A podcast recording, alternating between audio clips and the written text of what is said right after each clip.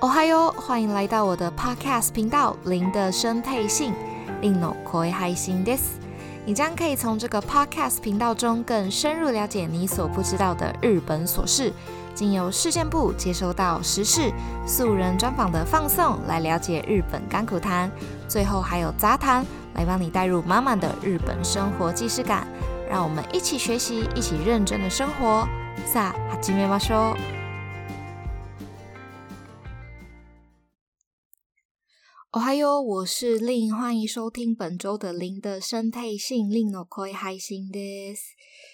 二零二一年已经过了要两个礼拜了，我现在才来拜年，会不会有点晚？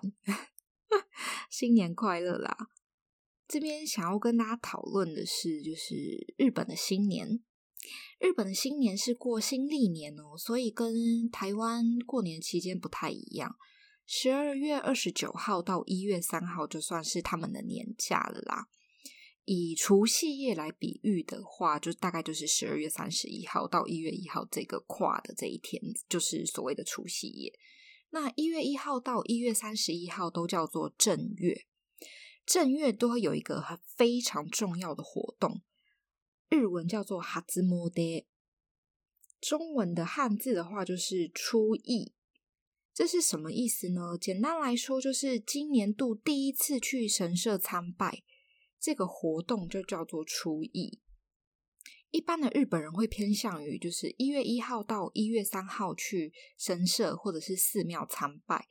因为节庆的那个氛围非常的足够哦，当然会有像夜市那样子屋台呀，也会有很多的装饰，就是整个氛围会比较足够，所以大家都尽量会在一月一号到一月三号之间，就是去参拜。那或者是说有比较追求。仪式感的人就会在十二月三十一号去参拜，十二月三十一号的二十三点五十九分五十九秒之类的，就他就是觉得说不行，我一定要一月一号那一刹那就是进去参拜。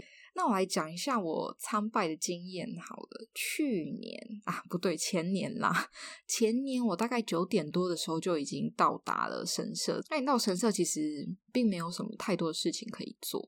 顶多就是跟一起前往神社的朋友聊天，哎，今年过得怎么样啊？今年回顾之类的，就这样子。然后大家五四三二一一起倒数之后，就会发生一件事情，大家就会开始丢钱币。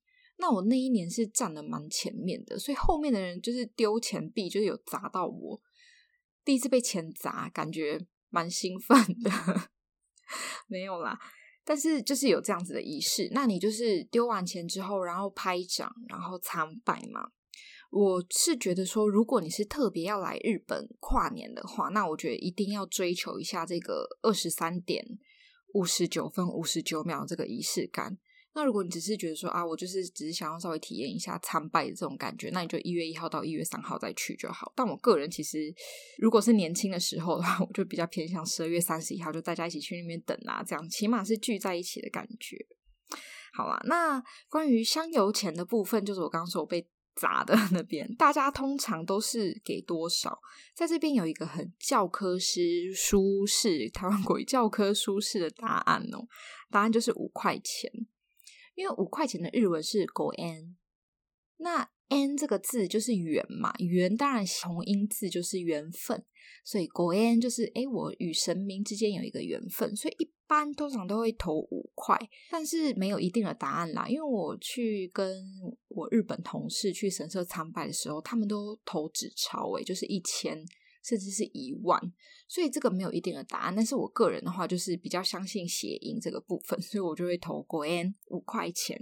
那参拜完之后呢，通常下一个流程就是去抽签嘛，就是你抽出你今年的运气啊如何这样子。那有大吉就会有大凶，那你一定会觉得说，哎。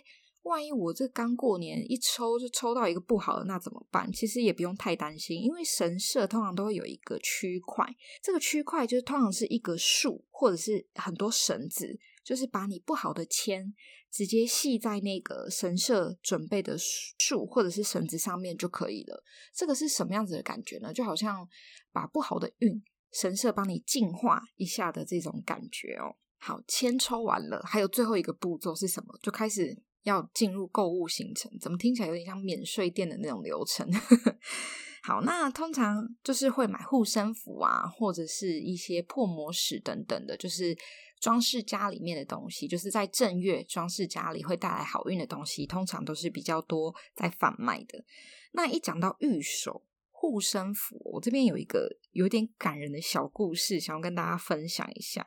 就是我之前在语言学校有认识一个姐姐，然后那个姐姐她某一年呢就去神社参拜，她参拜就算了，还有买玉手给我。她买的玉手是一个学业玉手。我当年是应该是有一个很重要的考试，我已经有点忘记，应该是留学生试验或者是考大学，总之就是一个需要合格的试验，我才能继续我的日本留学的路程。那这个姐姐她为什么是送我一个学业预守，而不是送我一个合格预守？我那时候就有点纳闷了。然后那个姐姐她就回答我，她就说：“你好好读书，你好好兼顾你的学业。”你自然而然就会合格，而不是一开始就要要求神明保佑我合格就好了。我当下听到真的是觉得天哪，好有道理。那时候的我大概不到二十岁吧，所以我听到的时候，就其实这个影响我人生还蛮多的。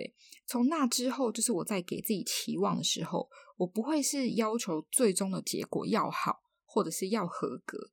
而我是希望说，我可以稳固在这个中间的过程，好好的去做这件事情。好吧，这个 题外话就是，总而言之，御守的小故事，就是还蛮令人感动的。好啦，以上就是一般去参拜的正常流程。那因为今年呢、疫情的关系，去现场参拜的人就有少了大概七成左右。这边有一份数据吼，从一月一号到一月三号去神社参拜的比较，跟去年的比较，东京的明治神宫少了百分之七十五点四趴，浅草寺少了六十九趴，东京都的伏见稻荷呢少了六十六 percent。天满宫少了八十二点一 percent，伊势神功更是硬生生的从参拜人数五十六万变到十七万。那从以上这个数据是可以看到，就是大概是减少了百分之七十左右嘛。那这个七成大部分的人都去哪里了呢？他们不参拜了吗？诶，好像也没有哦，因为网络的新闻跟电视都有报道关于线上参拜这件事情。那今天主要的目的就是想要跟大家聊一下线上参拜。那我上查了一下，台湾其实在二零零八年就有公司推出过网络拜拜。那到现在为止，我热爱的一座庙宇霞海城隍庙，就是那个月老庙，它也是可以线上拜拜求签哦。好啦，那线上拜拜顾名思义就是用手机或者是电脑把神社的画面现场直播出来，提供大家在家里面直接参拜就可以了。有些神社的这个直播的部分是要收费的。那当然，你参拜不能只是参拜啊。那我刚刚讲那些流程嘞，抽签买预售就没有了吗？所以就有一个服务网站，他调查了吼，希望如果有机会使用线上参拜的话，会想要利用其他的服务吗？这边其他的服务是讲说，比如说我讲 local 一点的好了，就很像安泰岁这样子。因为日本其实也有类似犯太岁这样子的一个概念，就是他可能会就是公布说，今年比如说属牛的几岁的要特别注意这一种，日本也会有相对的措施。就是其他的服务包括了什么呢？有百分之二十九点二的人会想要线上抽签试试看今年的运气这样子，百分之二十六点九的人会愿意线上付香油钱。那当然，这份问卷调查的采样。大概是三十代到五十代的居多，六十代的人基本上不太愿意接受线上参拜这件事情，可能是对神的一种尊重，所以他们比较没有办法认同这件事情。那我先讲一下我对线上参拜的感觉好了，其实我个人觉得蛮方便的，因为像现在这种疫情的情况下，其实我不用去人挤人。我刚刚也说到，像伊势神宫参拜当天就有五十六万人诶，没有啦，这这三天内就有五十六万人，非常的多诶。那被感染的机会也就是大大增加嘛。所以有线上参拜的话，其实我是蛮愿意去尝试的。只是说，如果我没有就是一定要在一月一号一到一月三号这段期间去参拜的话，我会另外再找时间自己亲自去神社参拜啦。好。那我这边的话，因为网络上就有很多报道关于线上参拜这件事情嘛，那我这边也有整理出来几则关于线上参拜跟线上付香油钱的这些网络新闻跟新闻底下的日本网友留言哦。我这边有必要原音重现吗？我还是直接翻好了。嗯嗯，第一则留言的话就是有必要做到这样子吗？对于神社来说，是不是只要有钱就好了？他们可能觉得说啊，线上付香油钱这件事情还蛮抵触的。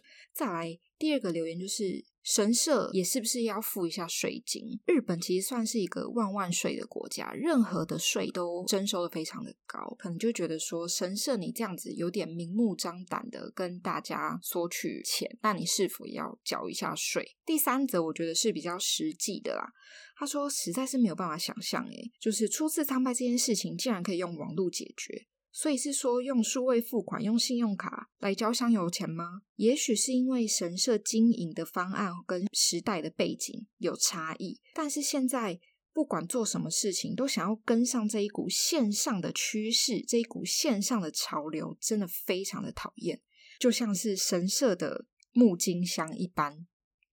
好，我觉得第三位网友这个留言有一点说出我的感受，因为。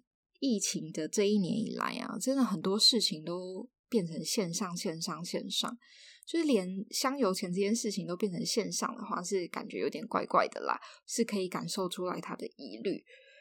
那以上就是日本网友的留言，当然这些留言也有好的，就是觉得真的不用增加感染的风险，也可以在家里就是参拜，非常的好啊。